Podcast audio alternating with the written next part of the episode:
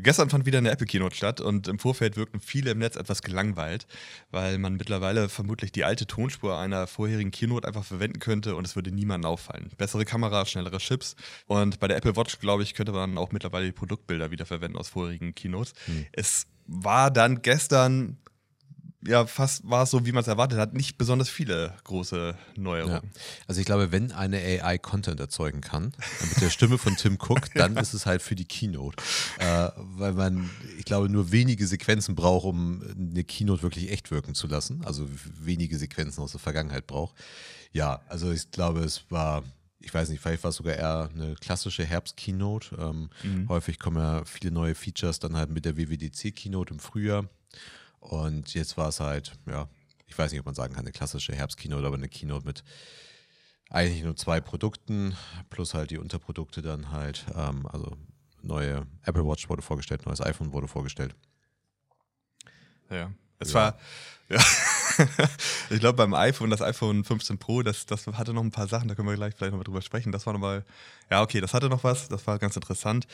Bei dem Rest, also vielleicht vergrätzt sich damit auch irgendwie drei Viertel unserer Zuhörer, aber dieses Thema Apple Watch, es langweilt mich so dermaßen und das reißt auch irgendwie kein neues Watchface mit Snoopy oder Mickey Mouse raus.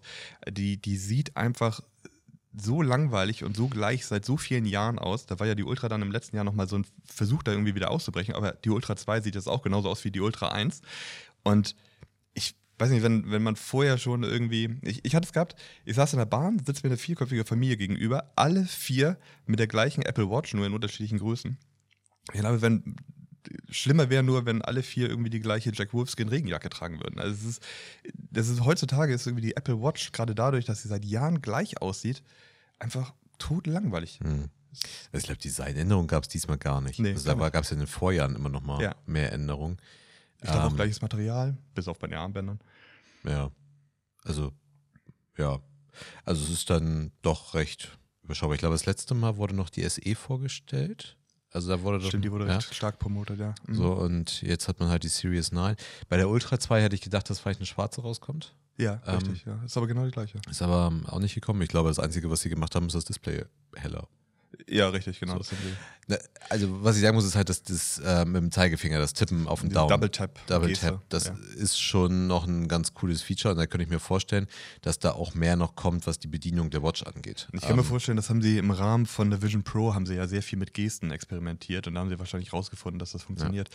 Ich kannte aber grundsätzlich diese Möglichkeit schon nicht, jetzt nicht mit dem Finger, sondern mit der gesamten Faust. Und das kannst du jetzt auch mit der aktuellen. Ja, mit den Bedienungshilfen. Genau, die Bedienungshilfen kannst du schon einstellen, dass du die Apple Watch mit der Faust, also wenn du die ballst und öffnest und so weiter, kannst du damit umschalten und zwischen den Funktionen hin und her springen. Ja. Jetzt scheint es halt ein bisschen cooler ins OS integriert zu sein. Ja. Aber ob ich darüber ein Telefonat annehme? Ja, weiß ich auch nicht. Also, das heißt, ich würde ja auch über die Watch telefonieren. Also, ja. Ähm, aber das war ja irgendwie so featureseitig noch die größte Neuerung eigentlich. Da kommen halt einfach die, also wenn man das Innovation nennen möchte, da kommt es dann halt einfach aus. Ähm, aus dem OS heraus. Ne? Also ja. da stecken die Features dann halt immer in den OS-Updates. Das kommt ja jetzt im Herbst auch. Jetzt werden die ganzen neuen OS-Systeme veröffentlicht, die im Frühjahr auf der WWDC vorgestellt wurden. Und da steckt dann halt einfach die meiste Musik drin. Haben wir in der Vergangenheit auch drüber gesprochen, aber schau dir das WatchOS an. Also, das ist ja auch seit Jahren hat sich dann irgendwie nicht viel weiterentwickelt. Ich habe das Gefühl, so das WatchOS erinnert mich so an Alexa. Die Leute benutzen Alexa, um irgendwie den Backofen-Timer damit zu starten. Die kann super viele tolle andere Sachen noch, aber was sind so die Wenn Haupt sie dich versteht. Wenn sie dich versteht, kommen wir auch gleich nochmal zu. Aber du hast irgendwie so drei, vier Hauptfunktionen, die benutzt du. Und das bei der Apple Watch ja irgendwie genau das Gleiche. Wir hatten ja auch schon darüber gesprochen, dass von anderen Anbietern kaum noch irgendwie Apps hinterhergeschoben werden, Wahrscheinlich, weil einfach der Funktionsumfang mittlerweile ausgereizt ist. Ich will die technische ja gar nicht runtermachen. Das, sie hat ja ihre Berechtigung und toll, dass Apple das hinbekommt, dass die sich so dermaßen gut verkauft. Es wäre halt nur einfach irgendwie, wahrscheinlich wäre es spannend, wenn sie da den nächsten Schritt schaffen. Vielleicht auch gerade spannend, um Kunden zu, dazu zu interessieren, sich mal eine neue zu kaufen. Weil wenn ich eine Apple Watch habe und die funktioniert, dann brauche ich die wahrscheinlich irgendwie, keine Ahnung, die funktioniert auch vier Jahre später noch. Also ja. Auf der anderen Seite kann ich es auch keinem übel nehmen. Ne? Also erstmal funktioniert sie, glaube ich, nicht vier Jahre später noch, weil Wegen dann ja immer das Gerücht kommt, dass die Devices irgendwann langsam gemacht werden, damit neue gekauft werden. Aber ich kann es auch irgendwie keinem, ich kann es auch Apple irgendwie nicht übel nehmen. Es gibt zwar die, die Hater, die dann halt sagen, Mensch, warum kommt da keine neuen Innovationen?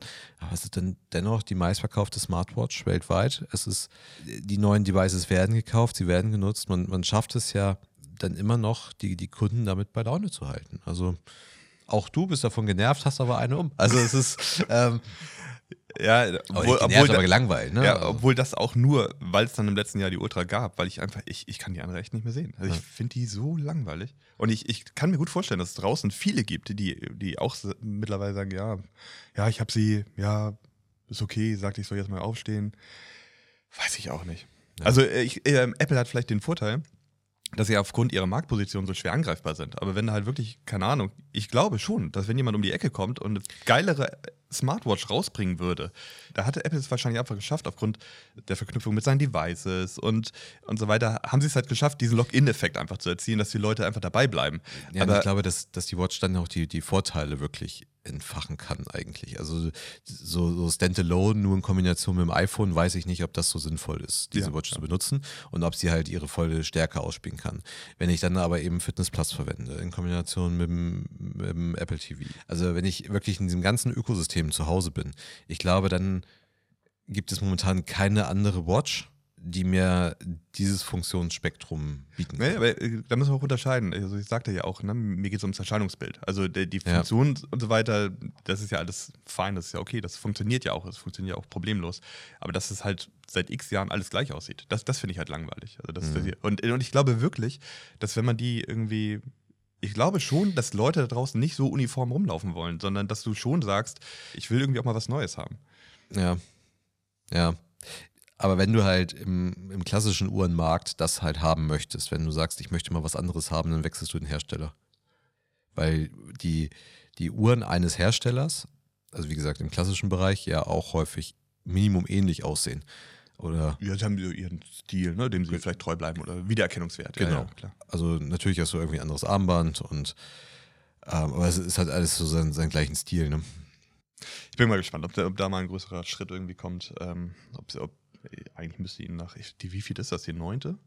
Ja, ich glaube die zehnte damit, ne? Also die Series 9, elfte mit der Ultra zusammen vielleicht. Also wahrscheinlich Ja, schon. stimmt, vielleicht kommt der Zehner irgendwie. Vielleicht Ja. so wie Aber beim eigentlich ist die. 9er die 10er, weil es ja die Series 0 dann rückwirkend gab. Ähm, also die erste wurde ja dann die Series 0. Also eigentlich sind wir bei der 10. Okay, gut, lassen, lassen wir das Thema. Wa- Was aber definitiv schon beeindruckend ist, auch wenn die Aussagen jedes Jahr irgendwie die gleichen sind, ist schon, was sie jedes Mal wieder aus den Chips und so weiter rausholen. Also da, technisch gesehen ist es ja wirklich beeindruckend, was sie dann jedes Jahr wieder schaffen. Also, dass man noch mehr rausholt, noch mehr Power. Es ist dann halt jedes Jahr wieder der schnellste Chip, den Apple jemals hergestellt hat. Deswegen wiederholt es sich. Aber es ist schon echt wirklich beeindruckend und der Wettbewerb hat es wahrscheinlich nicht einfach, da irgendwie mitzukommen. Was ich an Apple sehr schätze, ist in den Keynotes, dass, das haben wir zur WWDC schon gesagt, dass das Wort AI relativ selten vorkommt. Ich glaube auch diesmal wird gar nicht. Kann gar nicht, nur Machine, Machine Learning, Learning, ja, ähm, ja. Wurde, wurde verwendet.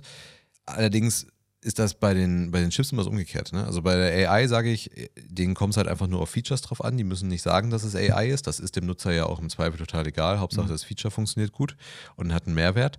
Bei den Chips ist es doch eigentlich genauso. Also Hauptsache, das Ding ist schnell und ich habe halt irgendwie keine, ich habe kein Störgefühl in Ja, der Verwendung dieses Gerätes. Das ist mir total egal. Deswegen ist es, ist das so ein Stück weit paradox. Aber ich glaube, weil sie einfach diesen, diesen Bereich einfach für sich so stark beanspruchen, ist es dann immer noch, ähm, heben sie es immer noch so besonders hervor. Ja, es ist beeindruckend, was sie da halt rausholen. Nur irgendwann müssen sie es halt liefern. Also müssen sie Use Cases auf Basis dieser, dieser ähm, Chips liefern. Natürlich gibt es für die Kamera immer mehr die Use Cases und auch da sage ich, die Hater, die dann eben sagen, ja, es ist schon wieder ein Kamera-Update, ja, aber das ist nun mal das Kamera-Update, was halt äh, viele dann auch irgendwie haben wollen und das ist das wa- wahrscheinlich das meistgenu die meistgenutzte App auf dem iPhone wird wahrscheinlich die Kamera sein. Ja, ähm, auch, ja. Also noch vor dem Telefon, noch vor iMessage, noch vor WhatsApp. Ähm, ich würde sagen, es ist die meistgenutzte App. Und dann ist es auch gerechtfertigt, dort halt immer neue Updates zu bringen.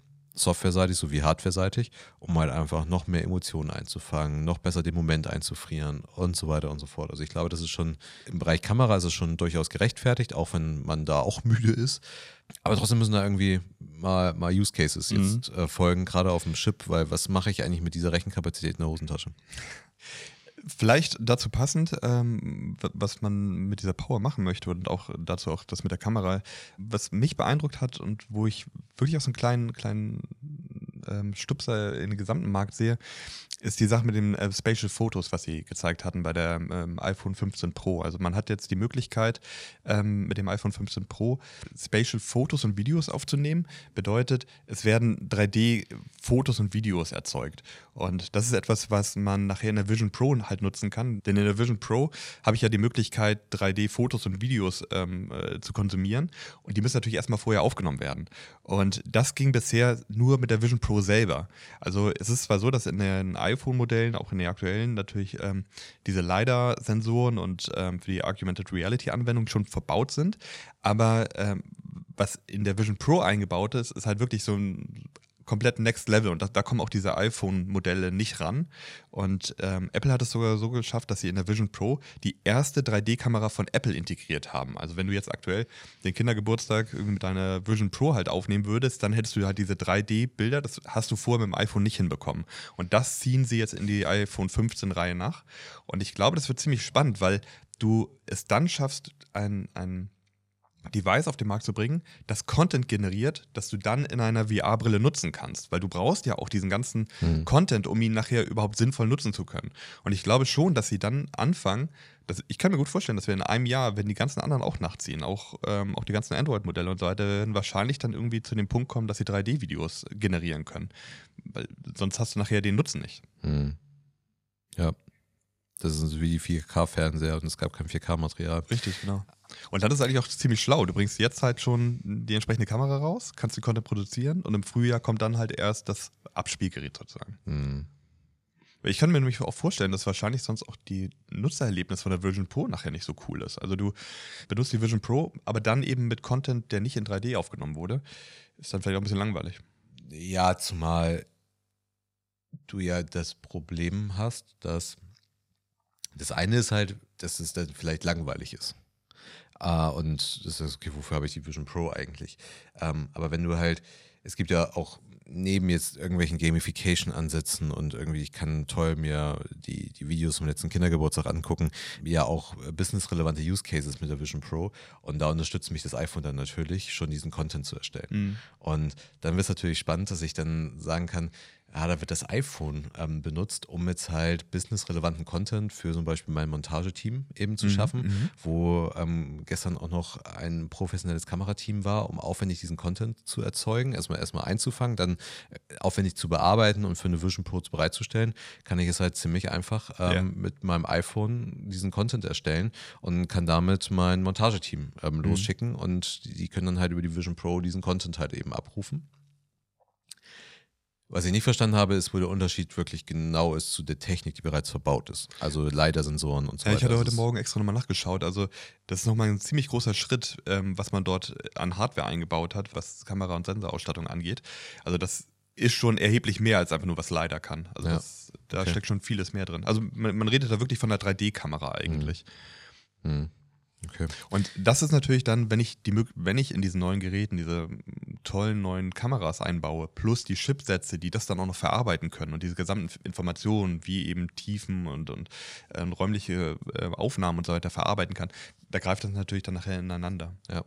Ich glaube, was dann aber in dem Zuge doch überrascht hat, war, dass, oder anders angefangen, es wird ja jedes Jahr, das ist ja so ein Klassiker, bei jedem neuen Apple-Produkt heißt es erstmal, ja, das kommt irgendwie später, wir haben Produktionsschwierigkeiten, also Apple sagt das nicht selber, sondern die Medien sagen das mhm. und es wird teurer als erwartet. Und genau das ist dieses Jahr halt nicht eingetreten, sondern die Preise waren eigentlich recht human. Genau, sie waren angekündigt mit, dass die Preise die gleichen sind wie beim 14er. Mhm. Aber ich glaube, zumindest auf dem deutschen Markt sind die Preise im Vergleich zu den Einführungspreisen, das muss man glaube ich dazu sagen, jetzt günstiger beim 15er sogar geworden. Also wir reden da teilweise je nach Modell zwischen 100 und bis zu 300 Euro, ähm, ja. die das iPhone jetzt günstiger geworden ist. Und das überrascht ihn tatsächlich schon. Ähm, Gerade weil ja auch äh, in den Medien berichtet wurde, dass Apple wohl versucht, mal die Preisgrenzen mal auszuloten. Also wo hört die Bereitschaft auf, das, äh, den Preis zu bezahlen für das Gerät? Äh, das macht man nicht, indem man sogar eher umgekehrt, man geht sogar mit den Preisen runter. Ja, das ist wirklich ganz interessant. Apple hatte so vor vier Jahren damit angefangen, höherpreisige Apple-Modelle auf den Markt zu bringen, als sie festgestellt haben, dass so langsam dieser Smartphone-Markt sich verlangsamt hat. Mhm. Und dann haben sie versucht, halt mit dieser Strategie, wir machen die, wir machen so Premium-Produkte, Produkte machen sie halt teurer, ähm, weiterhin den Umsatz und Gewinn zu steigern, obwohl die Geräteanzahl stagnierte. Mhm. Und ähm, jetzt war es aber wohl so, dass ähm, auch der CFO von Apple hatte ähm, vor kurzem gesagt, dass in den letzten Quartalen ist halt gerade in den USA die, die Nachfrage nach Smartphones schon erheblich gesunken. Und wahrscheinlich mussten sie jetzt irgendwann dann doch mal umschwenken und sagen, okay, wir, wir können das nicht mehr ewig weitertreiben. Wir müssen den Absatz auch hinbekommen. Genau, also vielleicht hatte man die, hatte man die Grenze schon ausgelotet ja. und man hat jetzt halt die Preise gesenkt, um den, um den Umsatz da wieder anzukurbeln. Äh, oder aber man versucht jetzt, also ich habe mir jetzt die Preise vom Nicht Pro äh, nicht angeguckt, aber es könnte ja auch eventuell das Ziel sein, entweder mehr Pro-Devices im Markt zu bekommen oder generell die, die sich im Umlauf befindlichen iPhones zu updaten. Also dass man eher sagt, wir haben zu viele iPhone X, was ja vom jetzt iOS mhm. 17 gar nicht mehr unterstützt wird. Richtig. Ähm, und wir haben zu viel 12er, 13er eigentlich ja. im Umlauf und ähm, wir wollen die Hürde möglichst gering halten. Wir können nicht mehr so richtig einen Featuresprung machen. Wir wollen aber dennoch, dass die neuen iPhones gekauft werden. Damit machen wir die Hürde geringer, wenn wir den Preis halt senken. Mhm. Es werden mehr neue Devices gekauft. Ist mal unabhängig, ob ich vielleicht eine, eine größere Verlagerung zum Pro-Inhalt haben will. Warum könnte man das tun? Weil man vielleicht mehr aktuelle Chips draußen haben möchte. Das könnte natürlich alleine betriebswirtschaftlich sinnvoll sein, einfach mehr neue Chips äh, verkaufen zu können, herstellen zu können, um wiederum eine höhere oder eine bessere Kosteneffizienz halt hinzubekommen. Oder aber man will tatsächlich mal Features massentauglich machen und die rausbringen, wofür man dann halt vielleicht mit dem iOS 18, 19 aber deutlich neuere Modelle in der ja. breiten Masse braucht und deutlich höhere Marktanteile auf den neuen Devices ich folge absolut deinen Gedanken, musste genau über das Gleiche gestern auch nachdenken, nachdem Apple doch sehr, sehr, sehr lang und ausführlich über das Thema Nachhaltigkeit gesprochen hat. Und ich hatte auch überlegt, wirklich, ihr macht das super. Apple, Apple macht das toll mit dem Thema Nachhaltigkeit. Wenn man dabei bedenkt, dass sie trotzdem jedes Jahr versuchen, Millionen von Handys zu verkaufen oder Produkte zu verkaufen. Also ich, wenn, wenn ich jetzt deinen Gedanken folge, ja, und der, das Ziel ist, möglichst viele neue iPhones irgendwie auf den Markt zu bringen, und ähm, sowieso ja eigentlich auch durch diese Keynotes und ähm, eigentlich versuche, dass alle paar Jahre die Leute sich ein neues iPhone kaufen, obwohl das bestimmt auch noch fünf Jahre halten würde, ist es halt auch so ein Spagat. So, ja, wir, wir, wir sind mega nachhaltig, aber so im Sinne von, wir verkaufen trotzdem noch ganz viele Devices. Ja, zwei Punkte. Ich glaube, ähm, das eine schließt ja so, wie Apple es darstellt, das andere nicht mehr aus. Mhm. Also dadurch, dass es halt aus recyceltem Material ähm, hergestellt wird. Du musst jetzt immer zurücklaufen. Wie viele Handys liegen bei irgendwelchen Menschen in den Schubladen? Ja, ähm, aber grundsätzlich ist es halt auch voll recycelbar. Oh, ich weiß nicht, ob voll, aber es ist halt so im großen Anteil auch recycelbar. In der also, Schublade. In der, in der, Schublade. Aber nein, also aber wenn ich halt, ich, ich kaufe ein neues Device und es ist halt aus ähm, recyceltem Material hergestellt, wahrscheinlich auch günstiger ist, als neues Material zu nehmen. Aber das iPhone ist ja auch so konzeptioniert, dass ich jetzt halt mittlerweile ähm, recyceln kann, beziehungsweise ich einen viel höheren Anteil habe ähm, dessen, was ich halt recyceln kann. Deswegen grundsätzlich die Frage ist, schließt das eine das andere aus? Punkt eins. Punkt zwei, ist es tatsächlich von Apple gewollt, ähm, mehr iPhones zu verkaufen, um den Umsatz hochzuhalten? Oder haben sie tatsächlich die Absicht, die iPhone-Modelle, die aktiv sind, gerade massenweise zu aktualisieren, weil sie Features bringen wollen, wofür sie die neuen iPhones brauchen. Ja, dem Gedanken folge ich, aber wie hängt das mit Nachhaltigkeit? Nö, gar nicht. Achso. Das sind zwei, zwei Punkte. Du also gerade meine Aussage widerlegen. Nee, nee, nee, ich glaube einfach, nee, das, das habe ich eigentlich mit dem ersten Punkt. Ich glaube, das eine schließt das andere nicht unbedingt okay. aus. Also sie können neue Devices herstellen, weil sie halt recycle, recyceltes Material verwenden. Das andere ist ein anderer Punkt. Ich glaube nicht, dass es unbedingt und das war einfach nur, um das nochmal klarzustellen, dass es, glaube ich, nicht, es könnte nicht alleine die Triebfeder sein, dass sie einfach nur mehr Umsatz wieder machen wollen oder sie wollen den Umsatz halten oder sowas. Ja, nee, Apple ist gut. Also das, genau, ich glaube, es könnte wirklich sein, dass sie Features haben in, im Köcher. Ähm, das sieht man ja immer wieder in den Patenten. Auch das ist ja, finde ich immer so ein bisschen schade. Es sieht von außen so aus, als wenn Apple sich nicht trauen würde, die Patente, die sie haben, auch tatsächlich umzusetzen. Woran auch immer das liegt. Aber dass sie auch wirklich Features im, im Köcher haben, wo sie sagen, das können wir in die Masse bringen, aber dann hilft es uns nicht, wenn wir noch iPhone 11 im Umlauf haben. Und das wahrscheinlich noch einen relativ hohen Marktanteil auch hat, würde ich mal tippen. Also innerhalb des Apple-iPhone-Marktes ja, ja. noch einen hohen Anteil hat. Okay, wir, wir hatten kurz über Machine Learning gesprochen und ähm, dass, dass Apple selber sich gar nicht so dieses Thema AI groß auf die Fahne schreibt, das ist noch nicht mal aktiv erwähnt. Äh, was man ja auch ehrlicherweise sagen muss, ist, guckt man sich irgendwie Siri an oder auch Alexa, also jetzt, wenn man von Apple weggeht, sind ja so mittlerweile die Neandertaler unter den Chatbots, ähm, gerade wenn man sie vergleicht mit ChatGPT und Co. Ähm, dabei hätten sie eigentlich so die beste Ausgangslage. Also welches Unternehmen ja. könnte sonst so viel investieren und so viel also erreichen glaube, wie Apple? Ich glaube, es ist ja auch ein, also zumindest die Gerüchteküche brodelt da ja, dass ein großes Siri-Update mhm, ähm, genau. kommen wird. Und damit meinen wir jetzt nicht, dass mit iOS 17 das Wort Hey rausfliegt, sondern dass er wirklich ein großes Siri-Update folgen soll.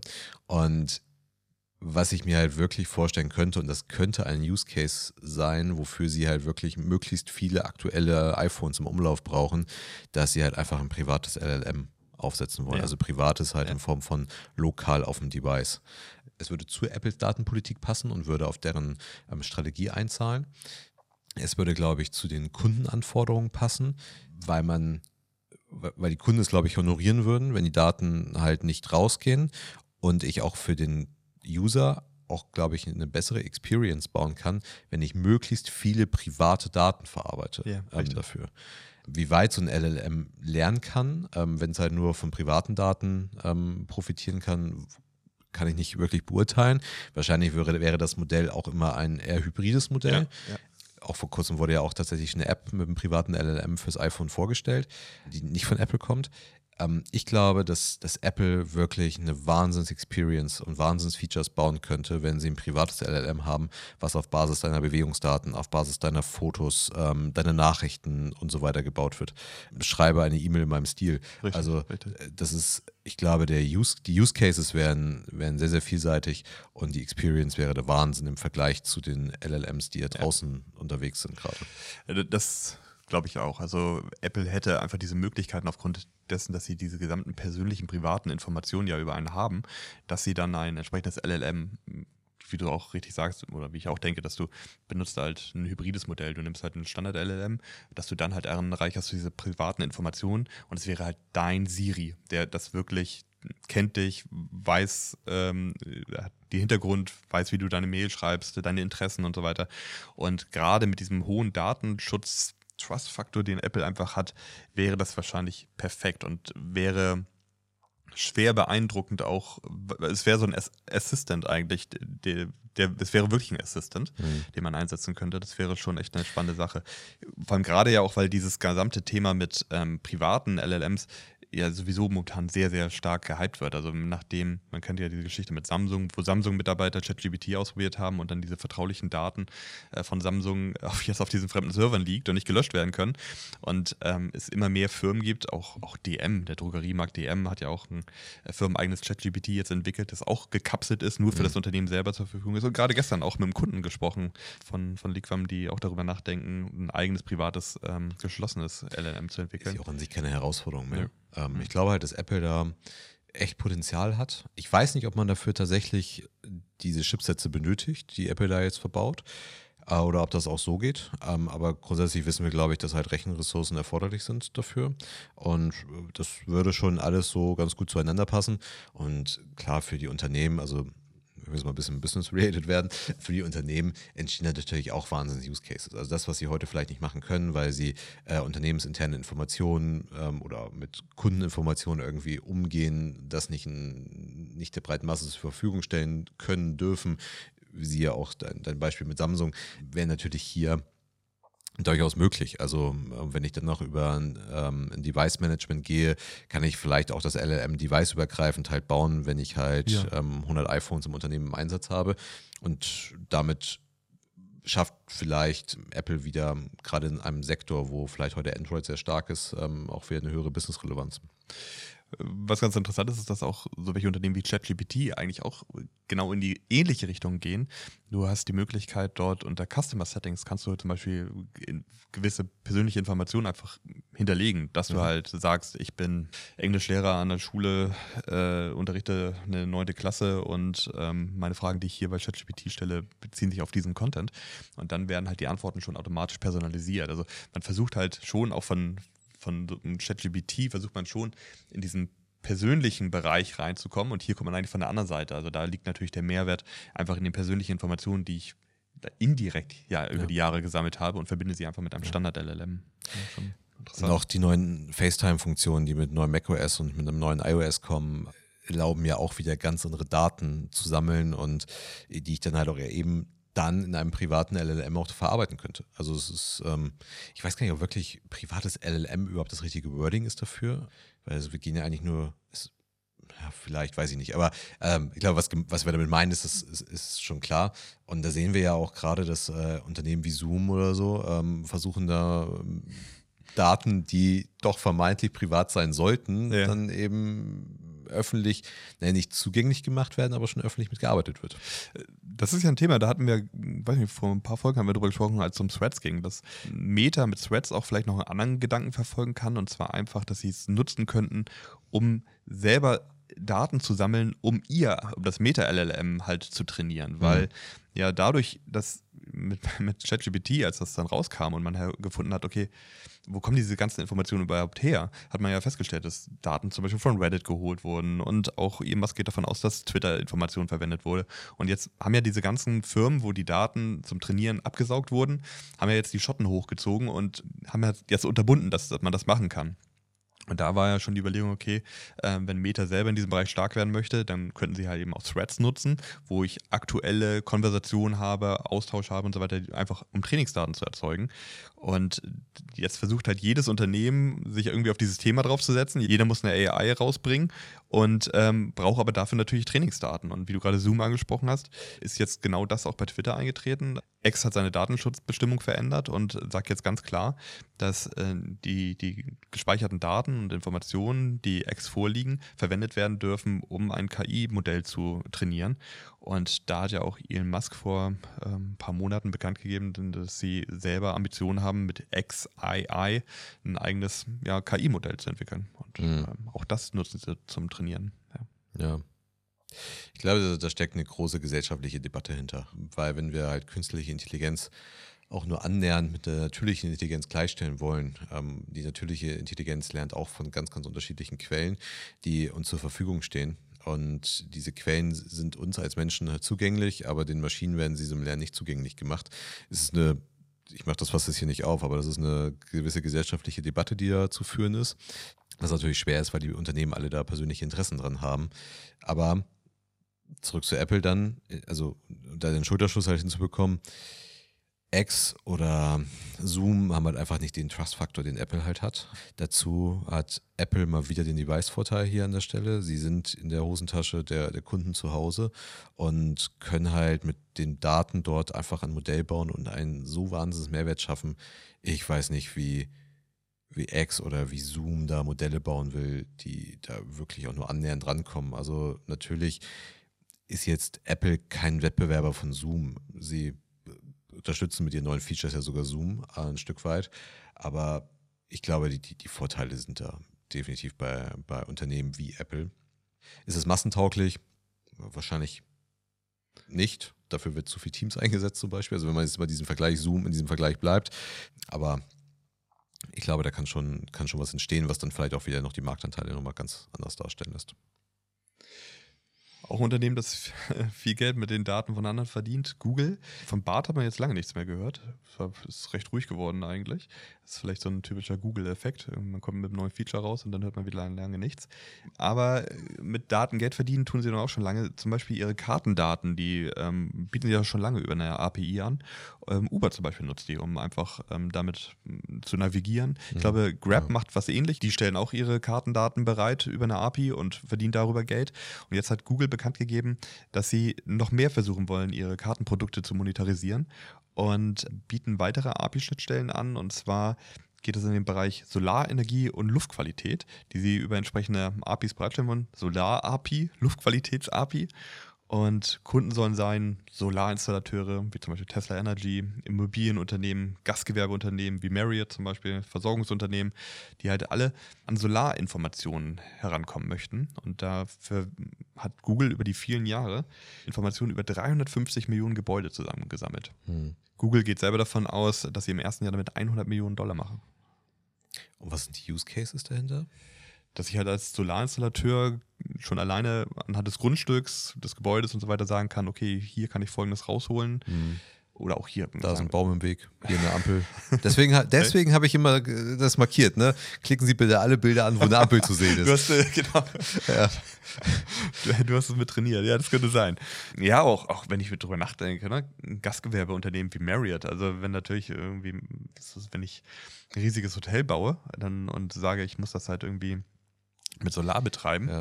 dann macht das wahrscheinlich schon irgendwie Sinn, das sowas mit in Betracht zu ziehen.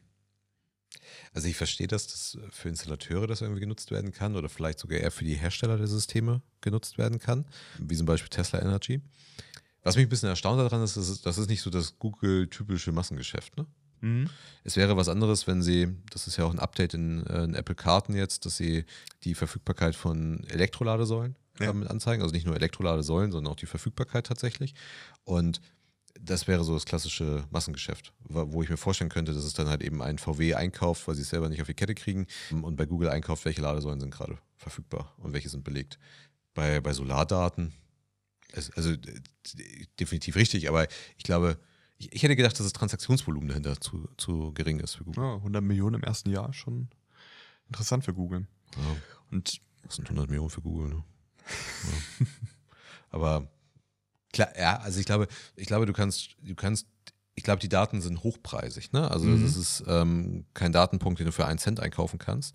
Da musst du schon mehr für bezahlen, aber es ist einfach nicht das Transaktionsvolumen da. Ne? Also die Transaktion kostet viel Geld dann vielleicht oder bringt viel Umsatz, aber ich hätte jetzt nicht gedacht, dass man da so das Riesenvolumen hat, wo Google sagt, da werde ich super glücklich mit. Aber vielleicht sind da noch weitere Use Cases ne, ähm, zu sehen. Also vielleicht auch tatsächlich in, in der Steuerung von Solaranlagen, dass ich keine Ahnung, also ob man da irgendwie einen Anstellwinkel irgendwie verändern kann oder sowas, um das zu optimieren. Also, ja. Ja, interessant, dass Google da äh, so ein neues Geschäftsmodell entwickelt hat, auf eigentlich etwas Bestehendes, was sie schon immer hatten. Ja. Äh, ähnliches oder vergleichbares Beispiel, ein Geschäftsmodell auf etwas, was sowieso schon da war, hatte ja BMW versucht. Äh, die hatten ja äh, zuletzt versucht, Sitz- und Lenkradheizung im Abo-Modell anzubieten. Auch Vergleich jetzt. Nein, weil der, weil der ich, pass auf, okay. ähm, Hintergrund äh, von dem Gedanken, dass ähm, die haben das jetzt wieder zurückgezogen. Also im letzten Sommer haben sie es bekannt gegeben, dass du die Sitzheizung und die Lenkradheizung kannst du über ein Abo-Modell oder einmal freischalten, musst es halt nachträglich dazu buchen. Ich glaube, es kostete 10 Euro im Monat, dass du die Sitzheizung nutzen kannst. Mhm. Und es gab einen ziemlich großen Aufschrei und das war wohl auch der Grund, ich glaube, es war sogar die offizielle offizielle Mitteilung von BMW, warum sie dort wieder zurückgerudert sind, weil viele Kunden gesagt haben, ich, die Sitzheizung ist schon verbaut, mhm. ich habe das Auto mit dieser Sitzheizung gekauft und kann sie aber erst nutzen, wenn ich diese 10 Euro im Monat bezahlt habe. Mhm. Und ja, da ist jetzt ähm, BMW wieder zurückgegangen und das ist nicht das erste Mal gewesen, dass BMW von diesem Abo-Modell weg ist, was ja viele versucht haben. Abo-Modelle, schon Tesla an. Ja, aber Tesla macht genau das Gleiche. Ne? Also da funktioniert ähm, Da kann ich halt für unfassbare, weiß ich, 4.000, 7.000 Euro nochmal den Autopiloten aktivieren, ähm, obwohl die gesamte Technik schon verbaut ist. Also das ist natürlich auch. Also, äh, man muss ja auch sagen, also Sitzheizung, echt. Ja, also, ja. Das, okay, musst, genau. Also vielleicht zwei Punkte. Ne? Also das, die, das, der, der, der Grund, warum die jetzt zurückgerudert sind, war wirklich dieser Aufschrei. Du hast aber genau die gleiche Situation, hast du zum Beispiel beim Parkassistenten ähm, oder auch bei der Fernlichtassistenten, die sind auch schon verbaut. Und das sind so die Bestseller, die du bei BMW momentan in diesem, wie heißt das, Connected Drive Store äh, angeboten bekommst. Da ist das für die Leute okay. Ich glaube, das ging, da sind die halt einfach ein bisschen zu weit gegangen, dass sie gesagt haben, okay, ey, also die, von mir aus, Fernlichtassistent nimmt dafür Geld, ja, aber die Sitzheizung, auf die will ich nicht verzichten. Ja, und dann ist ja auch irgendwie die Relation ist ja auch komisch. Ich glaube nicht, dass das Auto günstiger geworden ist, dadurch, dass sie die Sitzheizung halt ins Abo gepackt haben. Das kann sein. Weil die Sitzheizung äh, sollte irgendwie im Preis, also diese ganze Konfiguration nervt sowieso unfassbar. Also ich muss irgendwie über gefühlte 50 Seiten mein Auto konfigurieren, während Tesla das mit drei Klicks halt hinbekommt. Es ist halt einfach, das ist das Auto und das will ich haben und dann ist gut. Also das, ist, das nervt sowieso unfassbar. Und dann kostet die irgendwie 120 Euro, wenn sie nicht in irgendeinem Paket enthalten Ja, ist. ja. Und dann spare ich mir 120 Euro und soll dann nachher 10 Euro im Abo zahlen. Ist ja irgendwie, steht nicht in Relation. Und ich würde sagen, genau das ist irgendwie auch der Kritikpunkt. Also, dass man halt sagt, ist ja gut, wenn ihr euch darüber Gedanken macht, welche neuen Geschäftsmodelle ihr entwickeln könnt, digitale Geschäftsmodelle. Aber man sollte es vielleicht nicht übertreiben. Also die Sitzheizung oder auch sehr beliebtes Beispiel ist BMW auch zurückgerudert, ist das iPhone mit dem Entertainment-System zu verbinden. Das hat damals auch, glaube ich, 110 Euro im Jahr gekostet. Das ist einfach der Wahnsinn. Also dass ich damit, also da überschreite ich halt auch eine Grenze, Ja. dass der Kunde sagt, sagt mal geht's irgendwie noch. Das, Genau. Oder nehmen wir VW Connect oder WeConnect. Nee, also WeConnect? WeConnect heißt es, glaube ich. Genau, die App Connect, irgendwie, ich glaube, die App heißt V-Connect dann, ja. Ja, also 200, 250 Euro, damit ich äh, mein, mein Auto, also mein Elektroauto von VW fernsteuern. Ich meine, was, was ist Fernsteuern? Du kannst irgendwie sehen, wie viel ähm, Ladung habe ich noch. Du kannst die Sitzheizung irgendwie starten. ich kann sehen, wo das Auto sich befindet. Ja. Hoffentlich noch da, wo ich es abgestellt habe. Genau. Ähm, also es, äh, also Dafür 200 Euro im Jahr. Ja, aber das finde ich noch nicht mehr das Schlimmste. Also ich finde das Schlimmste, dass sie eines der wichtigsten Features, also das, die Connectivity, ey, dass das Auto fährt, das kriegt ja wohl noch irgendwie, oh, nee, VW kriegt es nicht, aber ähm, das, das, das ist irgendwie Grundvoraussetzung. Aber als eines der wichtigsten Features für ein Auto, die Connectivity, das wichtigste Feature ist es nicht zu sehen, wo das Auto vielleicht unbedingt gerade ist, aber dass, dass ich eine funktionierende App habe, dass ich das Auto darüber steuern kann, dass ich es vielleicht sogar konfigurieren kann und nicht über irgendwelche seltsamen Menüs, wo ich mir die Finger bei breche, in diese Menüs halt reinzukommen und ich sie erst gar nicht finde. Das machen sie auf einmal, also das, das, das, das Auto ist ohne diese App nichts wert. Obwohl diese App schlecht ist. Also, das ist, also ich finde, also wie, die, die Features sind, sind rudimentär. Ja. Ähm, aber das, das, das, das Problem dahinter ist ja eher, dass das Potenzial sehr, sehr groß ist und die etablierten Hersteller das Potenzial dieser App gar nicht ausschöpfen und gar nicht verstehen, warum das wichtig ist. So, aber sagen wir mal, dass die App so gebaut wäre, wie sie gebaut sein müsste, dann ist es das wichtigste Feature. Und stattdessen schraubt man halt lieber an einem Auto rum und brüstet sich mit irgendwelchen Spaltmaßen, die 0,03 Millimeter besser sind als bei, bei Tesla. Komplett nicht nachvollziehbar. Ja, vor allem, wie du ja auch richtig sagst, weil die App so dermaßen schlecht umgesetzt ist. Also wenn ich irgendwie an diese schlechte Response Rate ra- einfach denke oder ich äh, erinnere auch über Feiertage zum Beispiel, dann- ist irgendwie da das Server abgeschmiert und hat schon bei VW auch keiner mehr gearbeitet über die Feiertage. Das, das ging dann halt erst am nächsten Werktag, dass sie die App wieder bereitgestellt haben. Also ich bin absolut deiner Meinung, das ist eigentlich, also das ist das Minimum und das ist noch die Chance. Ich bin sogar in der Hosentasche von, von meinem Kunden und ich bin da und, und selbst das kriege ich nicht. Also das, das stelle ich erstmal, wir haben ja Mitarbeiter, die sich dann nachher aktiv dagegen entschieden haben, überhaupt dieses Abo einzugehen und die nutzen das aber nicht mehr. Also ich verliere auch dann den, den Kontakt zu meinem Kunden in dem Moment. Ja. Ist, und besonders unter den Gesichtspunkten, dass für sie ja immer noch der Service so wichtig ist. Hm. Also das ist, das ist sowieso totaler Quatsch, ne? aber das haben wir hinlänglich besprochen, dass ich äh, irgendwelche Serviceprogramme ähm, fake, um meine Autohäuser bei Laune zu halten. Aber dann nutzen sie es noch nicht mehr über die App. Also dann kann ich ja sagen, ist, ähm, nächste Inspektion ist dran, hierüber einen Termin vereinbaren und so weiter und so fort. Aber selbst, selbst das nutzen sie nicht. Was ich überlegt habe ist, jetzt nochmal zurück zu dem Beispiel von BMW. Du, du machst gezielte Funktionen eines Autos, packst du in ein Abo rein. Ich, wür, ich könnte mir vorstellen, dass Apple sowas gelingen würde. Wenn, wenn Apple sagt, anstatt, keine Ahnung, 1100 Euro für das iPhone 15 Pro zu zahlen, ähm, kostet das nur noch 500 Euro. Dafür zahlt ihr 1 Cent pro gemachten Foto. Oder aber ihr kauft Kontingente über Camera Plus ein.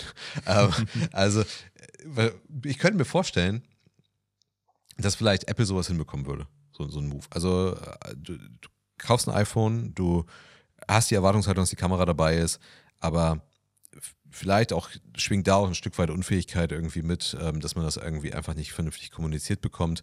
Vielleicht schafft es Apple darum, eine, was auch immer, Story, Nachhaltigkeitsstory aufzubauen, ähm, die das halt vielleicht schaffen würde. Also vielleicht ist das gar nicht so, so doof gedacht, um einfach noch mehr iPhones in die Masse zu kriegen, dass man sich sowas halt überlegt und darauf halt geht. Ob es Akzeptanz hat, keine Ahnung, aber ich, ich halte es nicht für ausgeschlossen, dass, dass Apple durchaus in der Lage wäre, sowas zu machen.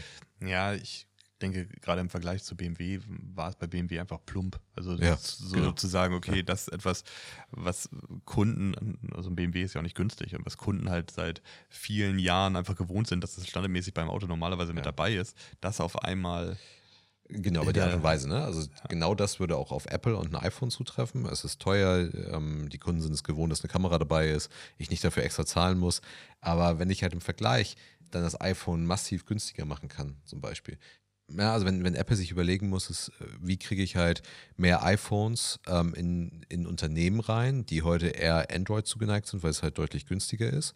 Klar, jetzt haben sie vielleicht einen Use Case für die Vision Pro, damit haben sie vielleicht schon eine höhere Akzeptanz, aber die Unternehmen brauchen vielleicht die Kamera weniger. Also, das ist, kann alles in Haaren herbeigezogen sein, aber ich könnte mir erstmal, das ist die Aussage, ich könnte mir vorstellen, dass andere Unternehmen da ein bisschen smarter unterwegs wären in der Kommunikation und es, wie du sagst, nicht so plump machen würden.